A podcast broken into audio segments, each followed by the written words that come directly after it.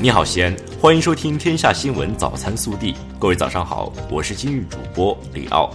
今天是二零二零年一月十二号，周日。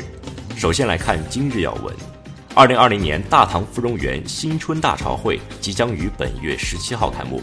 大朝会自二零二零年一月十七号持续至二零二零年三月一号，为期四十五天。活动将横跨小年夜、除夕。春节、元宵节、二月二等多个传统节庆日，大朝会灯组板块分为盛世国运、酷玩唐朝、天街灯饰、庚子新春、梦幻森林、瑶池映月六大展示区，为游客带来一场穿越历史的文化大餐。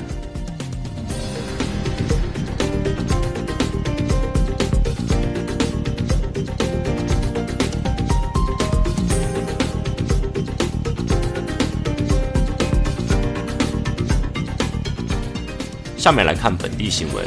十一号上午，省委常委、市委书记王浩、市长李明远第三次分别带队到部分城区和开发区督导检查十四运配套项目建设和三改一通一落地工作。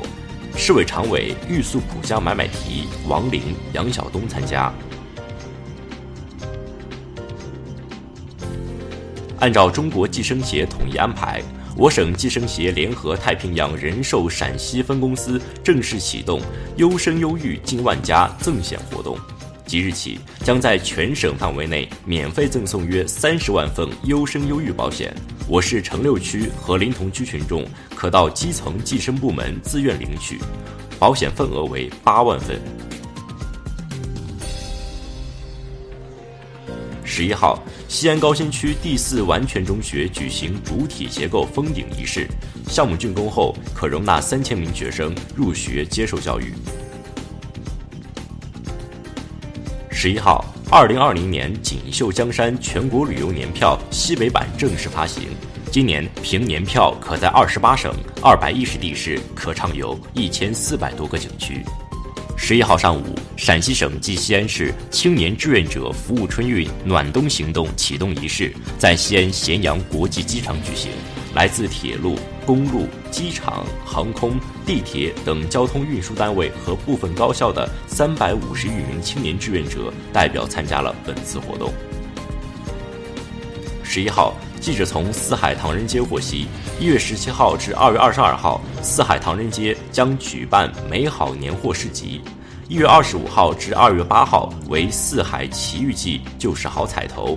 中国年看西安四海唐人街分会场的新春文化嘉年华，市民群众可以在街区内看到最具风情的异国街景和最具异域特色的主题表演。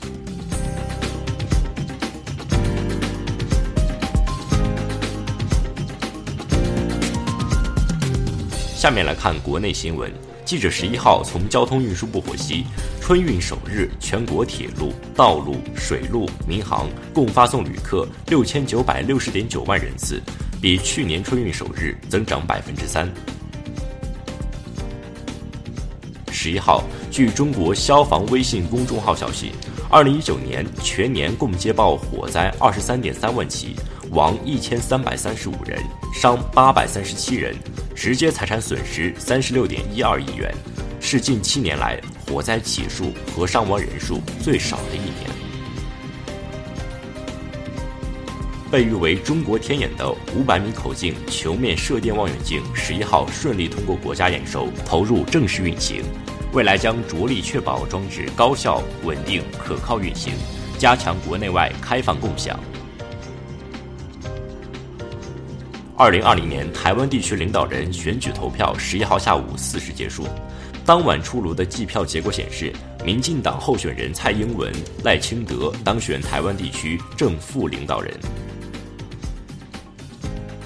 西藏自治区第十一届人民代表大会第三次会议十一号表决通过《西藏自治区民族团结进步模范区创建条例》。这是西藏在自治区层面首次就民族团结事务出台的地方性法规，填补了西藏自治区立法体系的一项空白。此条例将自二零二零年五月一号起实行。日前，经中共中央批准，中央纪委国家监委对国家开发银行原党委书记、董事长胡怀邦严重违纪违法问题进行了立案审查调查。经查，决定给予胡怀邦开除党籍处分。十一号，光影中国电影荣誉盛典在京举行。会上发布的二零一九年度电影市场报告显示，九零后已成为我国观影主力，贡献全年一半以上票房。观影市场持续下沉，三四线城市成为电影市场新增长点。近日，二零一九中国图书零售市场报告在京发布。报告显示，二零一九年中国图书零售市场销售额首次突破千亿，新书定价中位数从二零一八年的四十元涨到四十五元。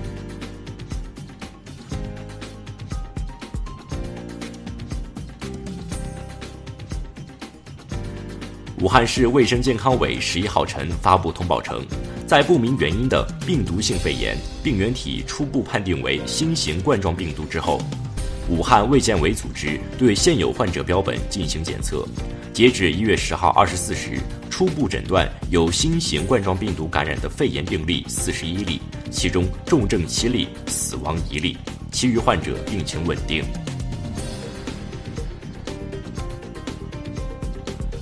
记者十一号从国家卫生健康委员会了解到，武汉不明原因的病毒性肺炎疫情得到各界广泛关注。为维护全球卫生安全，中国将与世界卫生组织分享武汉不明原因的病毒性肺炎病例中检测到的新型冠状病毒基因序列信息。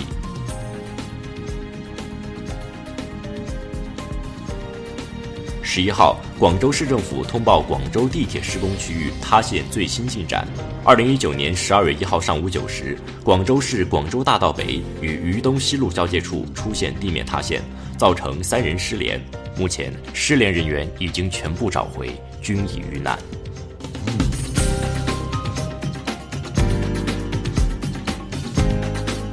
下面来看暖新闻。十号，河南理工学院考试结束。学生们陆续离校过春节，一些贫困同学意外收到学校发放的车票补助。据学校老师介绍，以前经常有学生因经济困难无法回家，独自留在学校过年。学校按省外两百元、省内一百元的标准进行补助，共有一百五十名学生收到路费。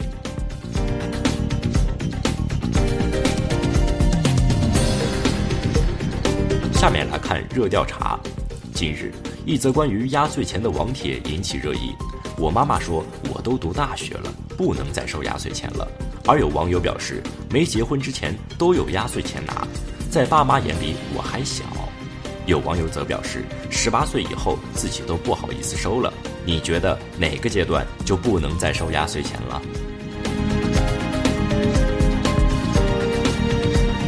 更多精彩内容，请持续锁定我们的官方微信。明天不见不散。